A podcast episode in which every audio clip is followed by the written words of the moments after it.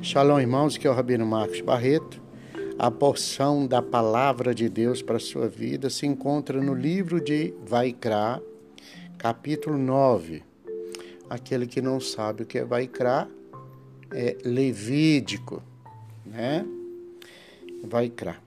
Então, o verso 1 diz: Ao oitavo dia, chamou Moisés Moshe Aaron e seus filhos e aos anciãos de Israel então você percebe que ao oitavo dia chamou Moshe a Arão.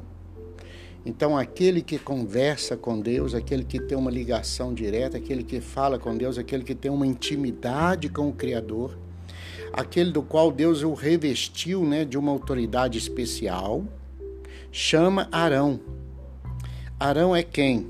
Arão é o irmão de Moisés, né? Arão é o sacerdote, é o sumo sacerdote. Então, o Moisés chama, Moshe chama Arão.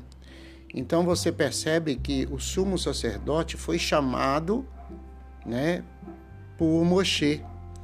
E aí você nota também que os filhos também foram chamados e que também os anciãos de Israel.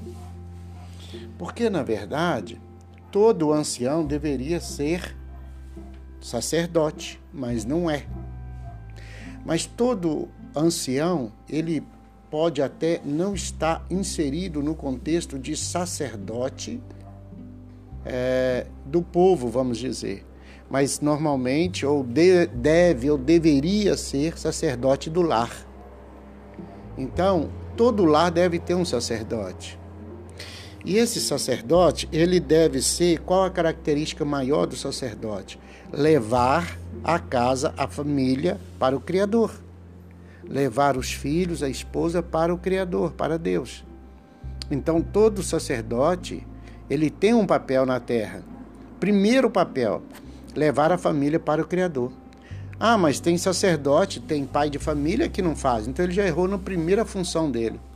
Se ele errou na primeira, e nas outras que vêm posteriormente. Então, todo sacerdote deve levar a casa ao Criador.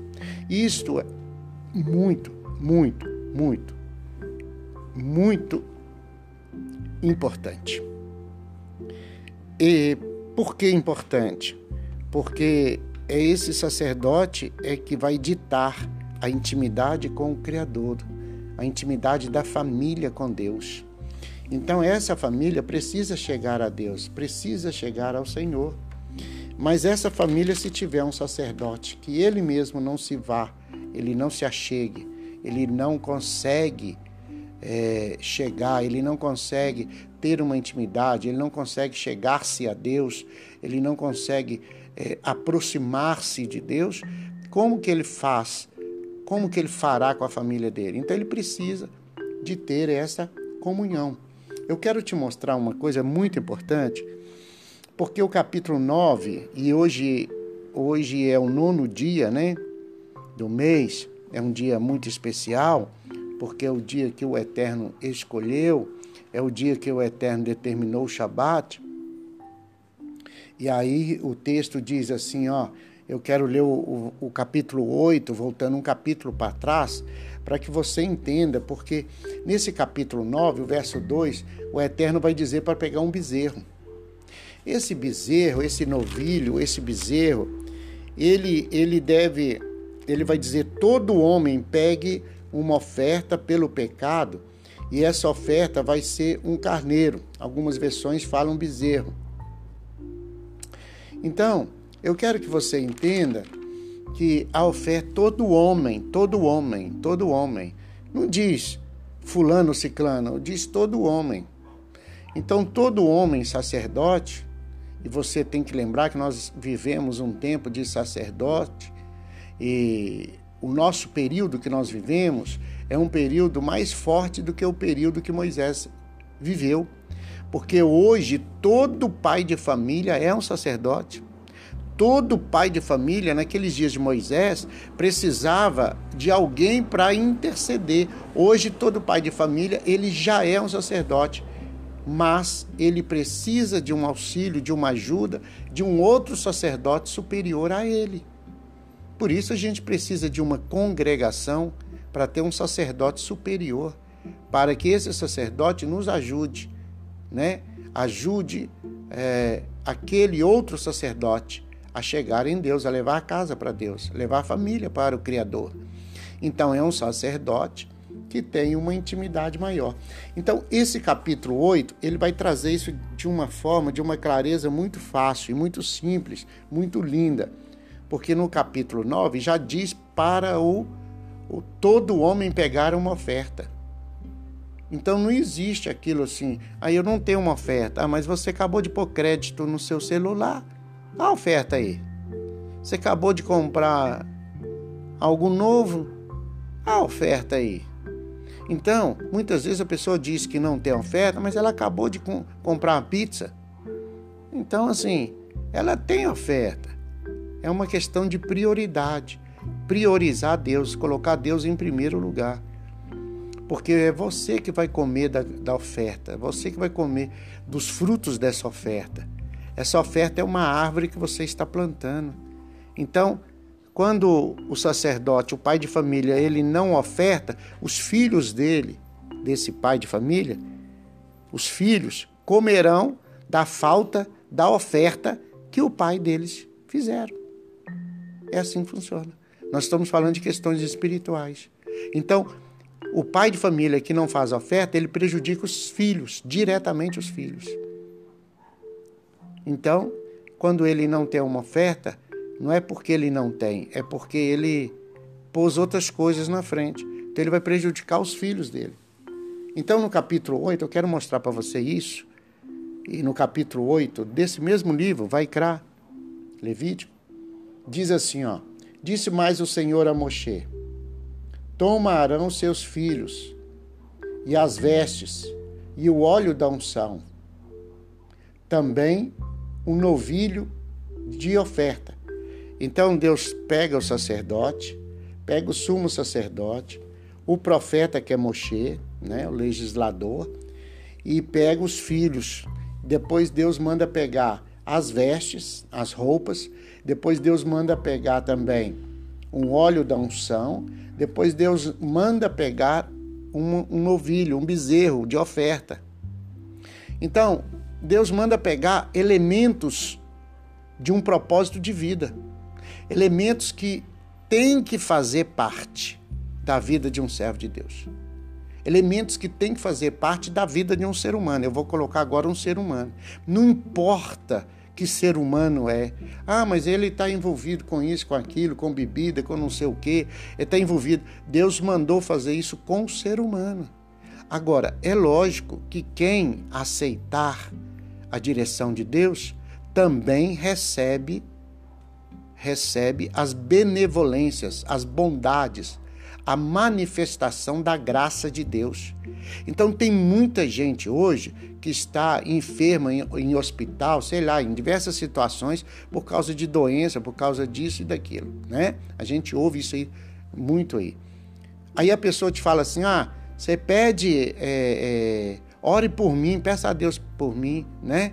Não, tudo bem, eu vou orar. Eu vou orar para quê? Qual que é a oração que eu faço? Eu faço a oração para Deus te salvar, porque você não é salvo, você não é liberto, não é curado.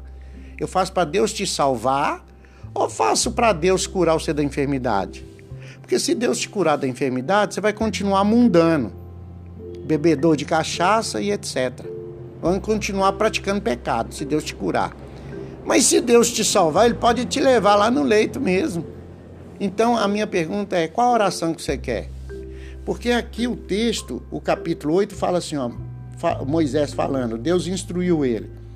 Pega Arão, os filhos de Arão, pega as vestes, pega o óleo da unção, pega a oferta, pega todos os elementos de uma vida, de uma pessoa, da necessidade espiritual de alguém. Então nós sabemos, pela palavra de Deus, que as questões espirituais, elas vêm na frente elas são primeiras. A ordem é a, a, a ordem é que coisas espirituais é que tudo que foi espiritual é primeiro. É primeiro e não é depois. Então, a ordem é pega o óleo, pega as vestes, pega os filhos, pega a sua oferta. E aí o texto diz assim, ó, e eu queria te chamar a atenção para isso. Nós estamos no capítulo 8 do livro de Vaikra e verso 6. E olhe como Deus fala. O texto diz: E fez chegar Arão e os seus filhos, e os lavou com água. Os lavou com água. Então todo homem, todo ser humano, ele precisa, ah, ele precisa ser chamado por Deus. Primeira coisa é ser chamado. E o verso primeiro, né? Ele fala assim, Moisés fala para é, o Senhor fala para Moisés: tomarão seus filhos. Por que que, por que que Deus manda pegar os filhos? Não manda pegar um filho em específico? Porque Deus quer toda a família. Deus quer toda a casa. De que adianta o pai receber salvação e a, a, a família para o inferno? O que, que adianta a mãe receber salvação, receber vida eterna e todos os seus filhos irem para o inferno? Quer dizer que aquela mãe gerou filhos para ir para o inferno? O, o, o, o, aquilo que é bênção de Deus para a mãe ou para o pai foi, foi para o inferno? Não, não, de jeito nenhum. De jeito nenhum, maneira. O texto diz assim: tomarão seus filhos, ou seja, toda a sua casa, toda a sua família. Então a primeira coisa é você entender que você foi chamado por Deus. A primeira coisa é você entender que você foi chamado pelo Criador. Toma Arão e os filhos de Arão. Como que você vai servir a Deus se sua casa não serve? Ah, mas meus filhos estão grandes. Não, mas quem manda na minha casa sou eu. Eles estão grandes, eles estão gigantes, eles estão já tá careca, o cabelo já caiu, já está usando dentadura. Mas quem manda na minha casa sou eu. Eu que sou o papai, eu que sou a mamãe. Eu que coordeno a minha casa. Muita gente, muitas pessoas falam comigo assim, mas Rabino, meus filhos já são grandes, eles não querem servir a Deus. É sinal que, eu vou te falar uma coisa, talvez você não vai gostar, é sinal que eles não confiam em você. Eles não dão crédito a você, mesmo você sendo pai e mãe, porque o que você fala não tem peso, não tem valor. Então, se você serve a Deus, seus filhos não servem, é porque o que você fala não tem valor. Está escrito aí, gente. O texto está escrito assim, ó. Toma Arão e seus filhos. E aí, quando você pega aqui o texto, você vai, você vai falar para mim assim, Rabino, mas são meninos. Os filhos de Arão que são não são meninos, são homens, homens grandes, casados e com filhos. Já são homens grandes, casados e têm filhos. Não são meninos. Então, o que os pais falam, os filhos acreditam. Os pais não são gagá, são gente séria. E quando você fala com o filho que ele dá de ombro e não acredita no que você está falando, é porque não acredita em você. Ele não crê em você, não acredita nesse evangelho. Então você tem que pôr a mão assim na consciência e falar: Deus, eu quero meus filhos, eu quero minha casa. Nem os filhos acreditam. Então o texto diz: tomarão. Olha, irmãos, deixa eu te falar que só uma coisa. Deus não dá chance de escolha.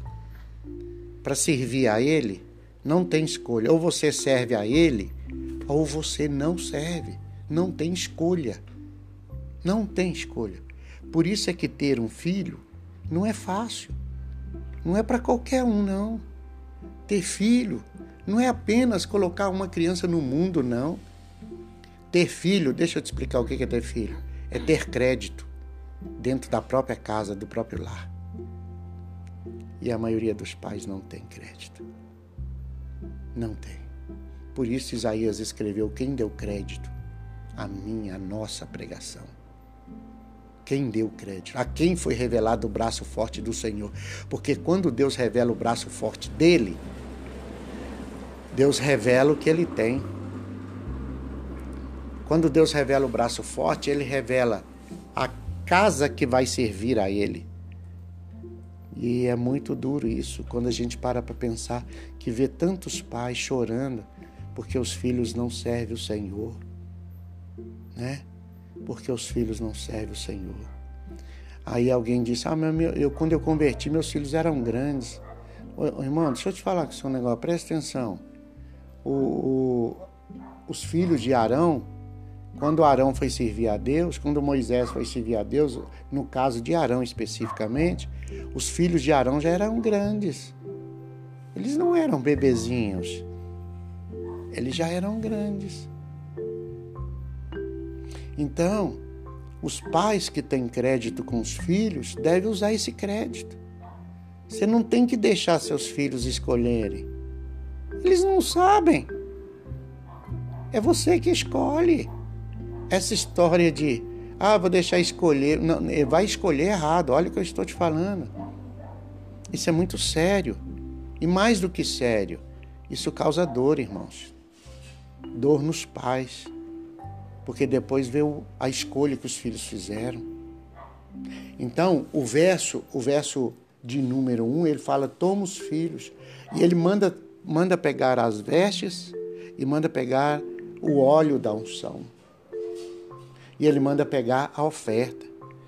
Ou seja, não deixa nada para trás do que você vai precisar para sua vida espiritual. Não deixe nada para depois do que você vai precisar na sua vida espiritual. Então a primeira coisa é ser chamado pelo Senhor, é ter essa convicção, essa certeza. Essa certeza que você é chamado pelo Senhor. Então, nós observamos que muita gente acredita, muitas pessoas, que só o pastor que é chamado, que só quem canta, quem louva, quem prega, quem faz oração, não. Você to, todos são chamados. Todos são chamados. Todos, todos. Agora, o que você vai fazer no reino de Deus? Qual a função que você vai desempenhar? Ah, eu não sou o pregador, mas eu sou aquela pessoa que faz a intercessão de madrugada, que ora pela vida da liderança pela madrugada, que ora pelos irmãos na madrugada. Ah, eu não sou, eu não sou o, cantor, eu não sou o tocador, eu não sou o pregador, eu não sou quem fica orando. Ah, mas eu sou aquele que ora de noite pela minha liderança. Eu oro agradecendo a Deus que eu tenho gente orando por mim, então estou orando por eles também. Eu sou aquele que leva pessoas a conhecer a Deus, a conhecer o Senhor. Então, a primeira coisa é você saber que você é chamado. Ser chamado. Segunda coisa, que é o verso 6. E fez chegar Arão seus filhos e os lavou com água. Segunda coisa é ser lavado. Lavado com água. A própria Bíblia afirma que ela, Bíblia, a palavra de Deus, ela é água que lava, que limpa, água que purifica. Então, quando você tem conhecimento escriturário, a água de Deus te limpa. Quando você não tem conhecimento da Bíblia, você não é lavado. Logo, o pecado é que vai encebando, vai tomando conta, vai sujando a pessoa, vai colocando a pessoa mais suja. Então, o conhecimento bíblico vai te purificando, purificando você. O conhecimento bíblico, quando você vê uma pessoa que conhece a Bíblia, ela é uma pessoa que procura ter comunhão com os irmãos, ter comunhão com as pessoas, com os irmãos, né? Com os irmãos, né? Porque você pode ter comunhão com o mundano, com o que usa bebida, usa droga e tal, e não ter comunhão com irmãos. Então a sua comunhão tá, tá ruim, tá péssima, tá muito ruim. Muito ruim. Você tem que trocar de comunhão.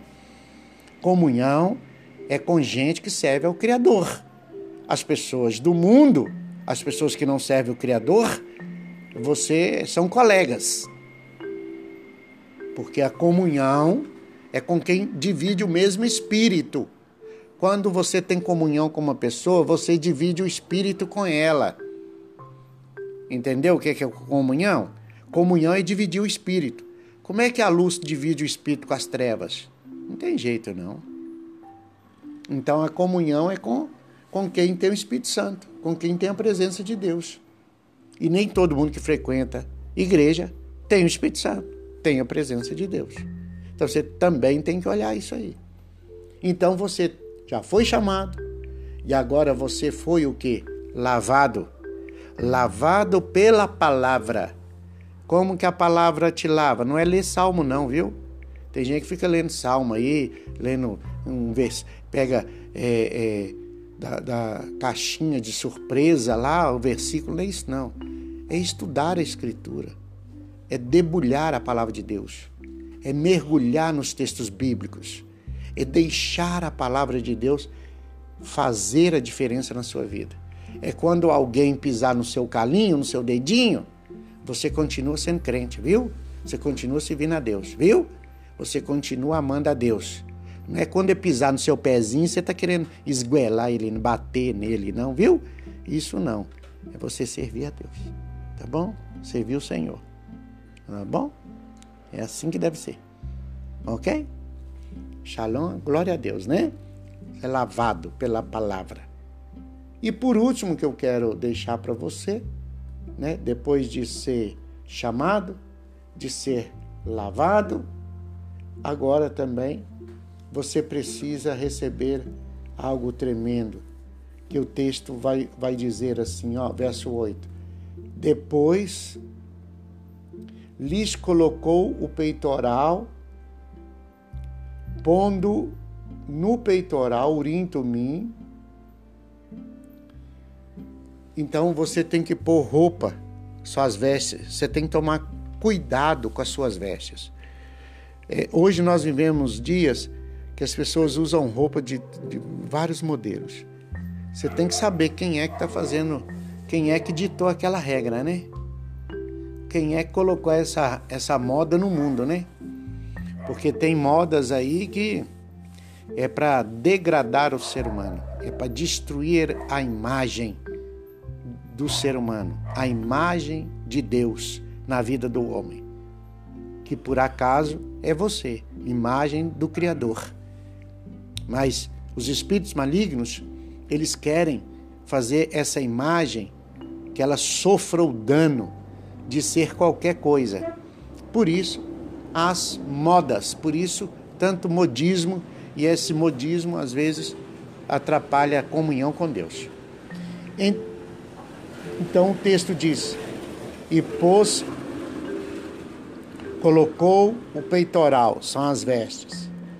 Depois diz assim, ó, o verso de número 12. Depois derramou o óleo da unção sobre a cabeça de Arão e ungiu para consagrá-lo. Então, ungiu para consagrá-lo. Rabino, Arão não era sumo sacerdote? Sim. Mas só agora que ele recebeu o óleo na cabeça e foi consagrado. Mas ele já era. Pois é, para você ver como é que funciona. Tem gente que está esperando ser ungido para fazer alguma coisa. E é o contrário, você tem que fazer alguma coisa para depois ser ungido. E tem gente que nem ungido faz. Então você tem que tomar cuidado com a sua vida espiritual, porque um dia Deus requererá de você o que, que você fez, ou o que, que você está fazendo, ou o que você vai fazer. Então você tem que tomar cuidado com o seu chamado, ele é muito precioso. Você tem que tomar cuidado para que você seja lavado pela palavra de Deus, que ela tire a imundícia, a sujeira do seu coração, o mau pensamento do seu coração e que você tem que ter as suas vestes condizentes com o seu chamado, com o propósito de Deus, o propósito divino na sua vida. E há mais do que isso, você precisa receber o óleo sobre a sua cabeça para ser santificado. Engraçado que eu quero lembrar você, receber o óleo é você ser ungido para ser consagrado ou para consagrá-lo. Então, você recebe o óleo de Deus na sua cabeça. E ser consagrado não é, não é, não é, não é, é ser consagrado não é aquilo que a gente imagina assim, fulano é consagrado, ponto acabou. Não, não é isso não. Ser consagrado é que a partir dali o plano e o propósito, aliança, aliança com o eterno, entre você e o eterno, se tornou mais séria. Agora ela está valendo mais. Não é que ela não valia antes, valia. Só que agora, agora você está dizendo, Deus, eu quero de vez, eu quero ser diferente desse planeta, eu quero ser diferente das pessoas, do mundo, quero ser diferente da minha família, porque os meus primos não querem nada com Deus. A minha família, os meus tios, abandonaram os caminhos do Senhor.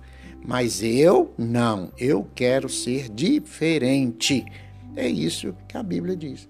Depois que você recebe o óleo, você vai ser consagrado. O que é consagrado é o plano e o propósito de Deus da santificação.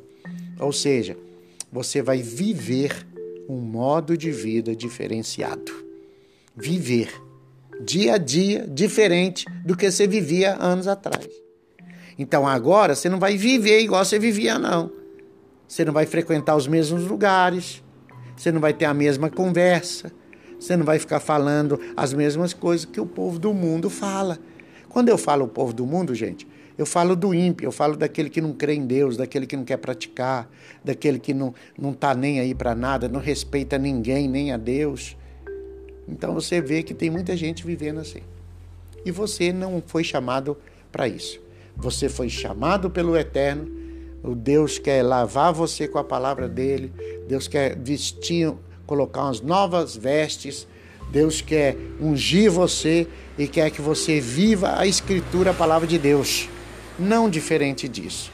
Esse está aí o plano, está aí o propósito, está aí o seu chamado, está aí o seu propósito. E eu quero terminar aqui dizendo o seguinte, porque nós estamos, é, estamos no período né, de Pessah, e eu quero terminar com o Êxodo, né, Shemot, capítulo 12, onde o texto é maravilhoso. Quando, quando, quando, eu quero que você aprenda isso. Quando que você é um crente, quando, quando que você é um servo de Deus? Então nós vamos para Shemote, capítulo 12, livro de Êxodo, capítulo 12. Êxodo 12, Êxodo 12, Êxodo 12. E o verso de número é 24. Eu vou ler 24. Fala assim, ó. Olha para você ver. Guardai, pois, isto entre as vossas casas, para vos para vos ferir entre as vossas casas. Guardai, pois, isto. Aí o texto diz: por estatuto perpétuo, tá? Por estatuto para vós outros e para os vossos filhos. Tá vendo? Eu falei de filhos, agora estou falando de filhos novamente. Então, guardai, pois, isto por estatuto para vós, outros, e para os vossos filhos. Então, é para você e para os seus filhos, para os seus filhos.